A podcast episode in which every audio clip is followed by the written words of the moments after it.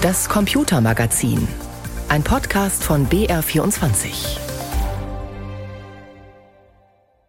Mit Oliver Buschek willkommen zum Computermagazin, in dem wir uns heute wieder einmal mit den gewaltigen technischen Entwicklungen unserer Tage beschäftigen, nämlich mit den Fortschritten im Bereich künstliche Intelligenz.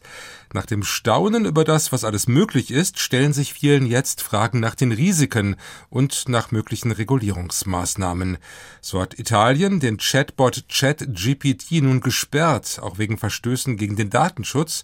Und angesichts der nahezu täuschend echten Fotos aus KI-Bildgeneratoren wird zunehmend die Frage diskutiert, wie man denn sicherstellen kann, dass solche Bilder nicht für echt gehalten werden. Beides werden wir heute besprechen. Außerdem Verwirrung um den blauen Haken bei Twitter und die Frage, was lernen wir aus dem nicht enden wollenden Fall um den YouTuber Rainer Winkler alias Drachenlord. Nicht jeder auf der Welt lässt sich so viel gefallen, wie ich mir die letzten Jahre gefallen habe lassen. Wenn man das Ganze mal aus einer nüchternen Perspektive betrachtet, ist es erstaunlich, dass ich das überhaupt so lange mitgemacht habe. Mehr dazu später. In den letzten Monaten haben ja viele mit großer Experimentierfreude herumprobiert mit dem KI-System ChatGPT, mit dem man sich unterhalten kann wie mit einem Menschen. Doch jetzt bekommt der Chatbot in einigen Ländern Gegenwind. Italien hat die Seite sperren lassen und auch in Kanada ermitteln Behörden. Grund sind in beiden Fällen auch Bedenken wegen des Umgangs mit persönlichen Daten. Auch deutsche Datenschützer prüfen den Fall. Frage dazu an meinen Kollegen Peter Welchering. Welche persönlichen Daten fallen denn bei ChatGPT überhaupt an? Ja, tatsächlich in sehr vielen verschiedenen Bereichen. Da gibt es zum einen die sogenannten Metadaten. Das sind Daten wie meine Mailadresse, mit der ich mich anmelde, meine Internetprotokolladresse von dem Rechner, von dem ich aus zugreife, oder auch darüber hinausgehende Benutzerdaten, etwa wenn ChatGPT über andere Dienste wie etwa Messaging-Dienste benutzt wird. Da wird dann meine Messaging-Nummer mitverarbeitet. Solche Benutzerdaten fallen eben als Metadaten an. Das sind Daten, die fallen schon dann an, wenn ich dem Chatbot noch keine einzige Frage gestellt habe. Dann hat er die schon und wenn ich ihm dann Fragen stelle, kann er genau diese Fragen und die Antworten genau diesen Metadaten zuordnen. Und deshalb haben ja zum Beispiel auch Investmentbanken ihren Mitarbeitenden verboten, Finanzdaten an ChatGPT zu geben, um darauf eben Vorstandsvorlagen zu erstellen. Oder ein anderes Beispiel. Zurzeit etwa grassieren ja Erkältungskrankheiten und da fragen viele Menschen auch ChatGPT um Rat, wie sie ihre Erkältungssymptome denn am besten behandeln, in den Griff kriegen können. Und dabei geben sie etwa dann auch ein, welche Medikamente sie etwa ständig einnehmen.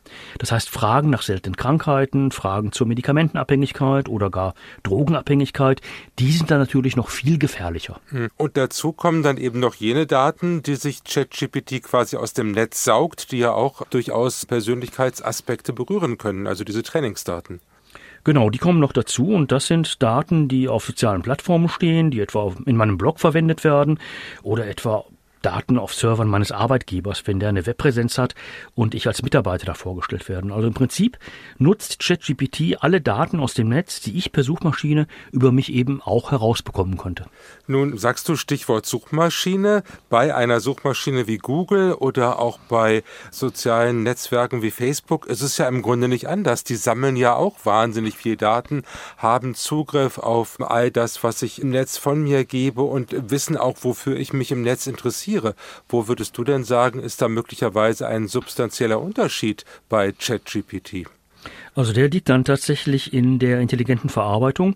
Das heißt beim Verdichten, beim Aggregieren von Daten, das bei solch einem künstlichen Intelligenztool sehr viel stärker ist. Das kann etwa dann auch mein Verhalten per Mustererkennung dann auch einfach tatsächlich bis zu einem bestimmten Punkt schon prognostizieren. Und das können solche Crawler oder Robots, die für Google oder andere Suchmaschinen arbeiten, so nicht. Wer könnte denn nun an diese Daten, über die wir gerade gesprochen haben, gelangen und welcher Schaden könnte da entstehen?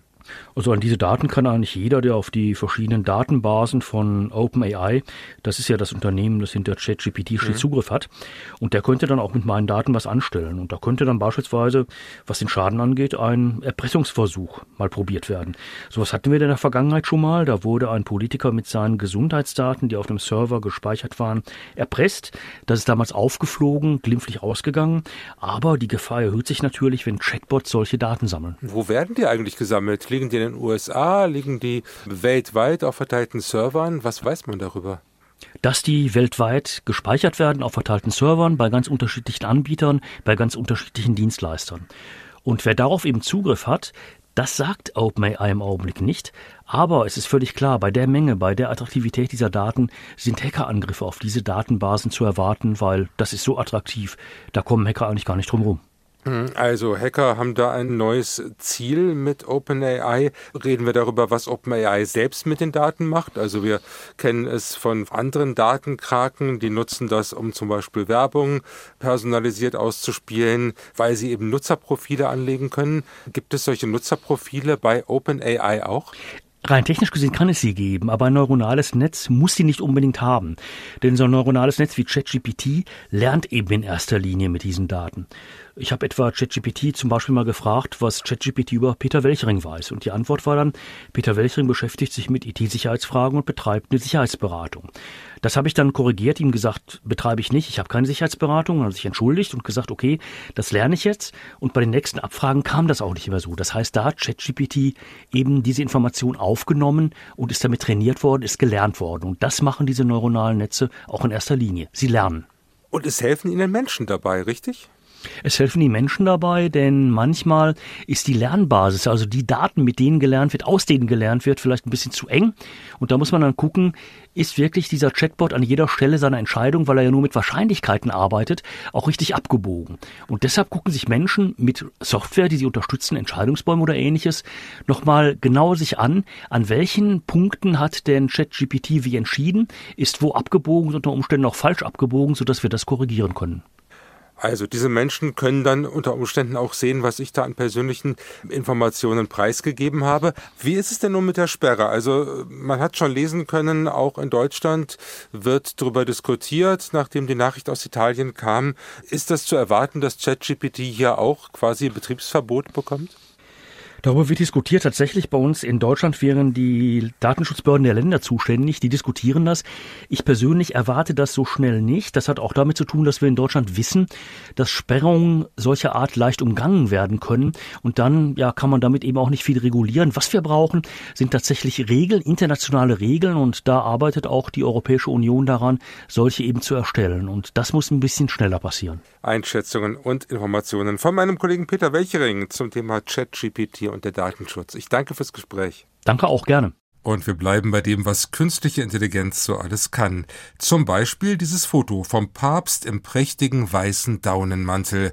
Nahezu täuschend echt, weswegen viele das Bild auch für bare Münze genommen haben. Auch das scheinbare Foto von einer Verhaftung Wladimir Putins durch Polizisten könnte als echt durchgehen, wüsste man nicht, dass es kaum die Realität darstellen kann. Um Verwechslungsgefahren vorzubeugen, fordern Experten nun spezielle Kennzeichnungen für Inhalte aus der KI, quasi Wasserzeichen. BR24-Netzexperte Fritz Espenlaub weiß mehr darüber. Was genau hat es mit diesen digitalen Wasserzeichen auf sich? Ja, es gibt diese klassischen digitalen Wasserzeichen, das sind oft bei beispielsweise Agenturfotos, das ist so ein grauer Text, der eben über das Bild gelegt wird, um zu kennzeichnen, dass es ja eben von einer bestimmten Agentur kommt. Und diese Idee gibt's jetzt eben auch für KI-Content, also Bilder, Texte, auch Videos, die von künstlicher Intelligenz herausgegeben, geschaffen werden. Und äh, da ist es ein ähnliches Grundprinzip. Also wenn man zum Beispiel Bilder oder Texte in einer KI erstellt in einem Programm, dann, so fordern Leute, soll in Zukunft dann ein so ein kleines Erkennungszeichen automatisch eingebaut werden.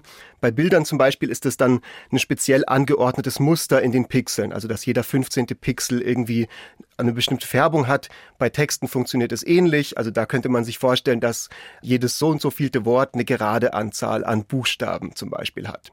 Da gibt's also Möglichkeiten, aber wir sollten vielleicht noch mal über die Gründe kurz reden. Warum sollte es denn überhaupt so eine spezielle Kennzeichnung für KI Inhalte geben.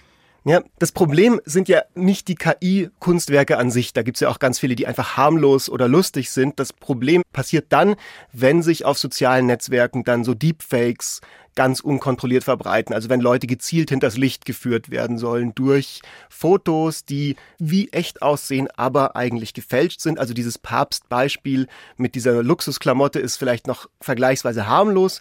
Es gibt aber auch immer häufiger Deepfake, auch Videos und Tonaufnahmen, die ganz gezielt Verwirrung stiften sollen. Also zum Beispiel vor kurzem gab es einen Audioclip, wo eine Stimme, die wie US-Präsident Joe Biden klang, über ja einen bevorstehenden Kollaps des Bankensystems irgendwie sich Gedanken gemacht hat. Und ja, sowas ist natürlich dazu geeignet, im schlimmsten Fall tatsächlich Börsenkrisen auszulösen oder geopolitische Verwerfungen. Das zumindest fürchten die Befürworter von solchen Wasserzeichen.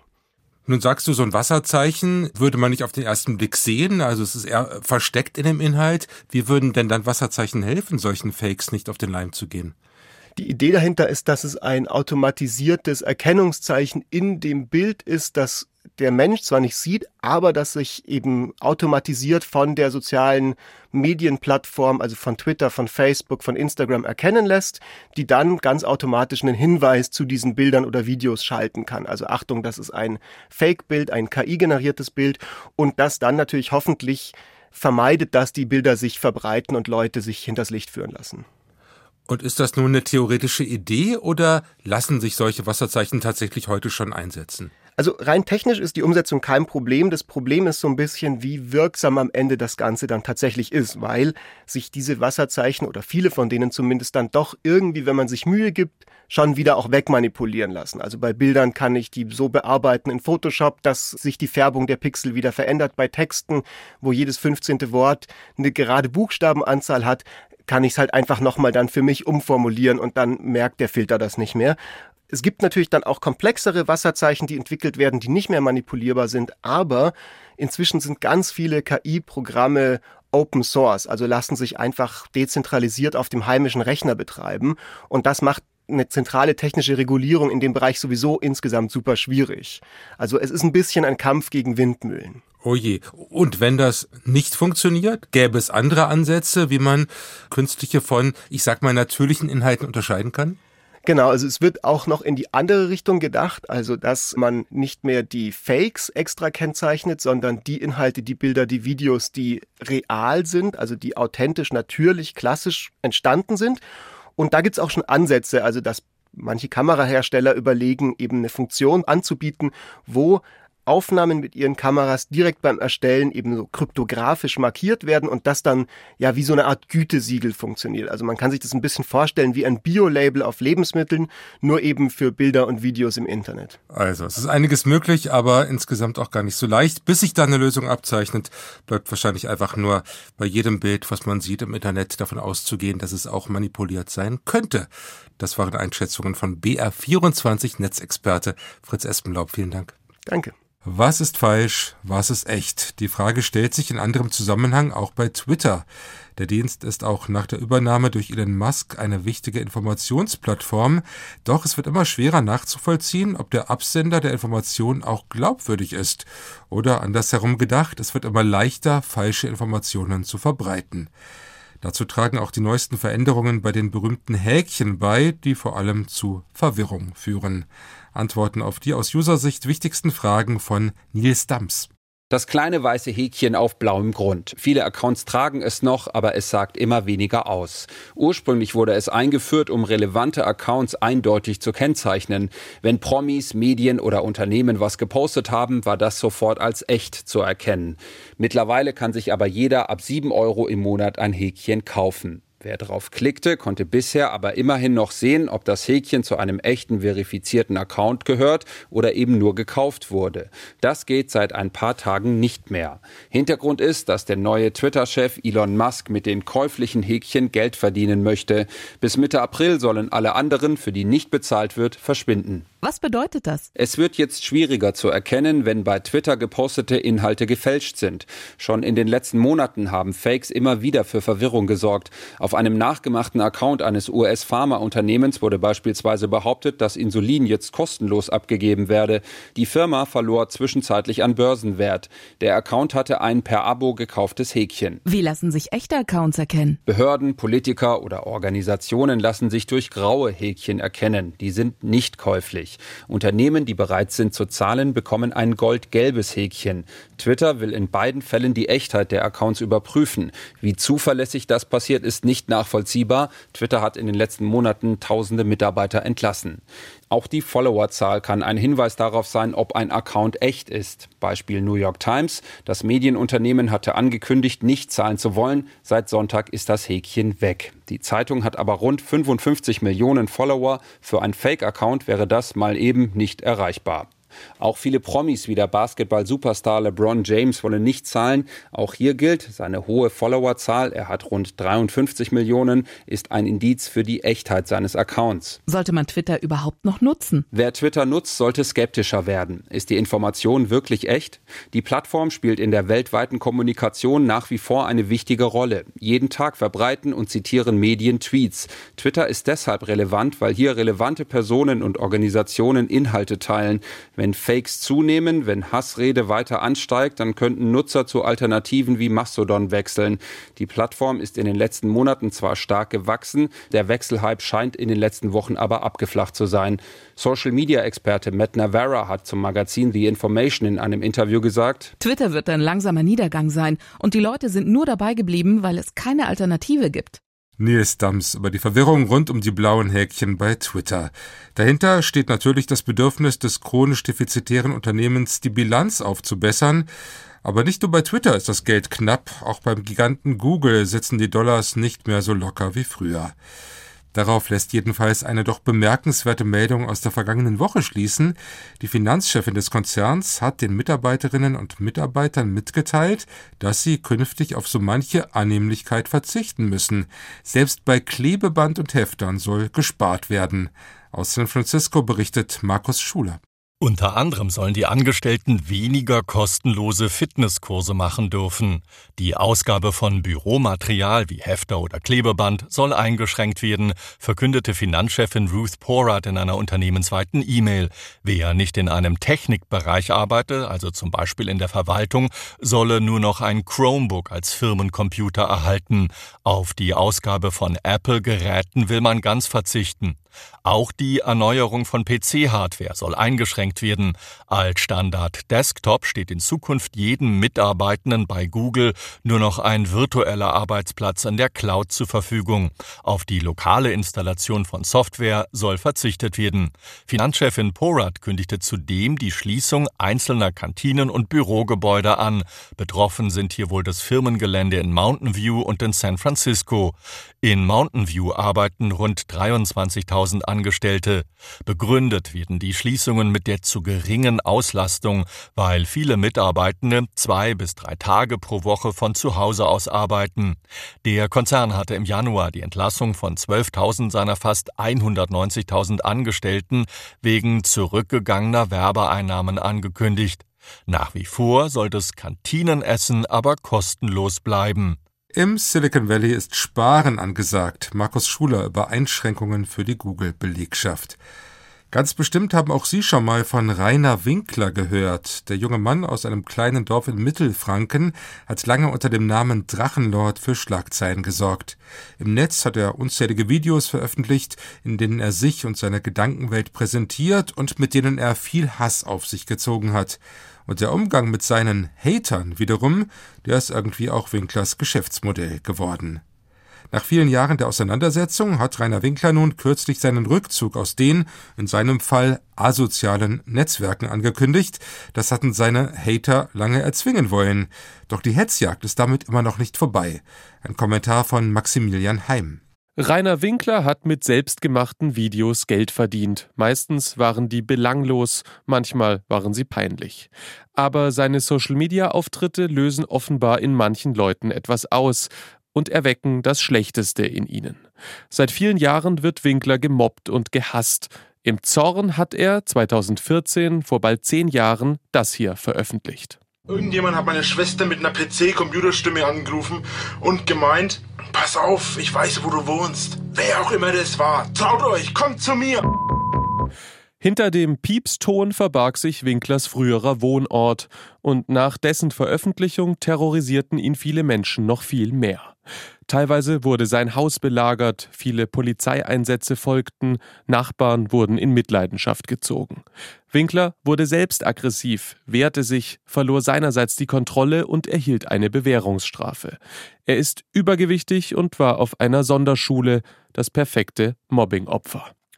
Schließlich dann erklärte der 33-Jährige seinen endgültigen Rückzug. Keine Videos mehr und keine Kanäle. Er wolle sich aus dem offenen Leben zurückziehen, sein Leben wieder ganz normal führen können, so hat er es gesagt. Es wäre das Aus für seine bisherige Existenzgrundlage.